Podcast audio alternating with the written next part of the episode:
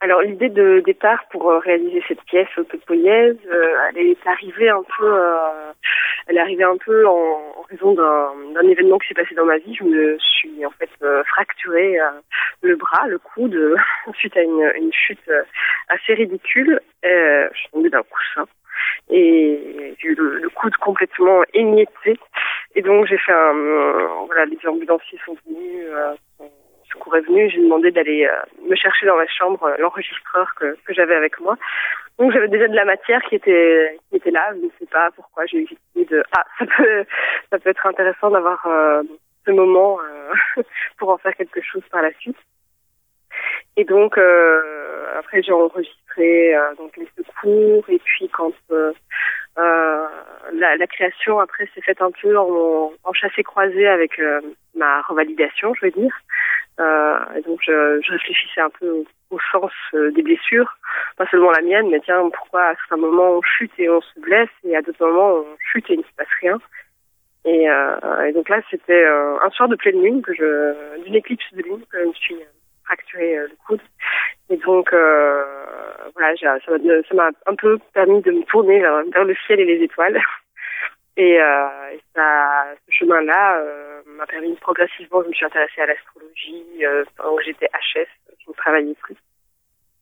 Et, euh, et donc j'écrivais, euh, j'écrivais le, le projet euh, au fur et à mesure que que, que j'essayais de récupérer une mobilité de mon bras, n'est pas tout à fait revenu d'ailleurs.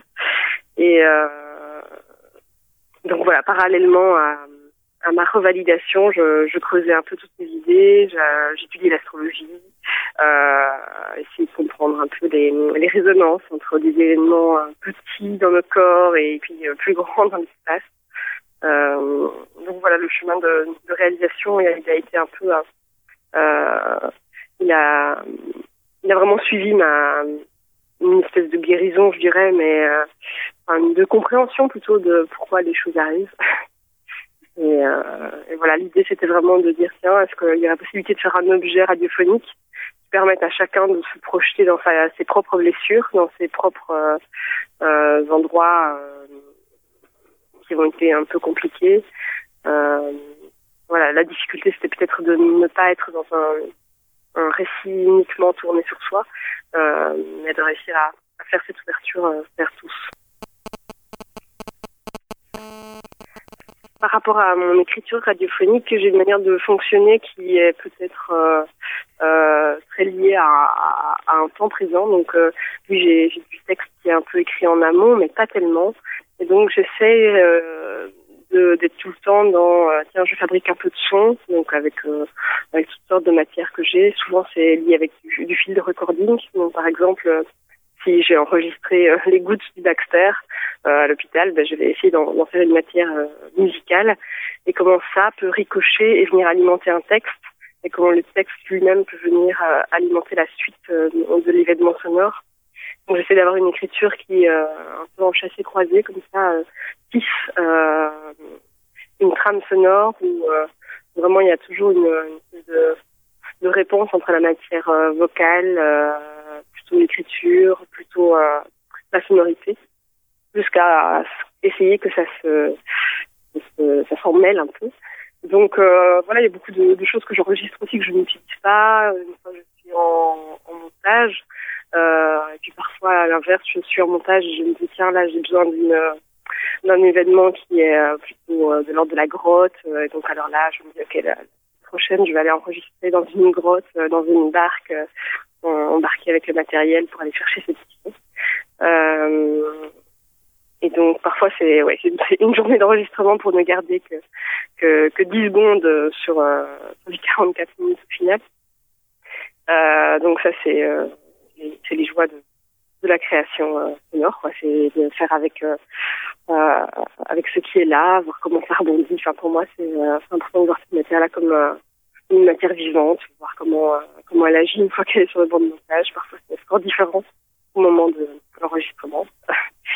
Et, et voilà, donc après, tout l'enjeu, c'est évidemment de faire vivre à l'auditeur une, une expérience j'aime bien en tout cas envisager la, la création radiophonique, l'écoute radiophonique comme comme une expérience, comment chacun déambule après au travers de, de ses sons.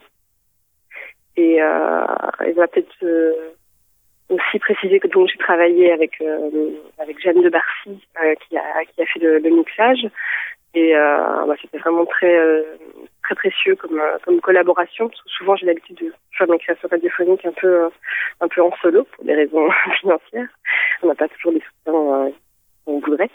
Euh, et donc là, le fait de travailler avec une, une, autre personne qui vient apporter vraiment un autre regard sur le son, on se rend compte euh, qu'une même matière sonore résonne vraiment très très différemment pour, euh, chaque personne. Enfin, comment, comment elle vient euh, s'impacter euh, dans, dans, nos, dans nos oreilles. On a chacun notre propre expérience. Et donc, voilà, le fait de travailler avec quelqu'un qui a, qui a vraiment une oreille aiguisée pour le mixage,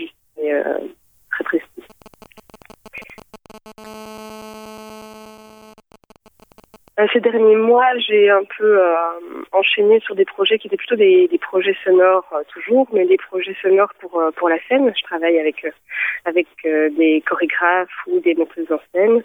Donc c'est intéressant parce que ça me permet vraiment de penser la spatialisation du son. Ça m'arrive de travailler en quadriphonie, en octophonie, de penser vraiment le, le, lieu de la diffusion, comment, comment, comment travailler le son une fois qu'il est déplacement dans l'espace.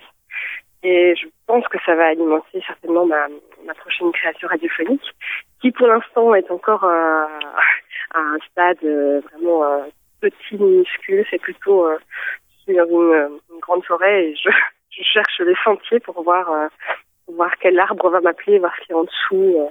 il y a, des pistes qui, qui émergent.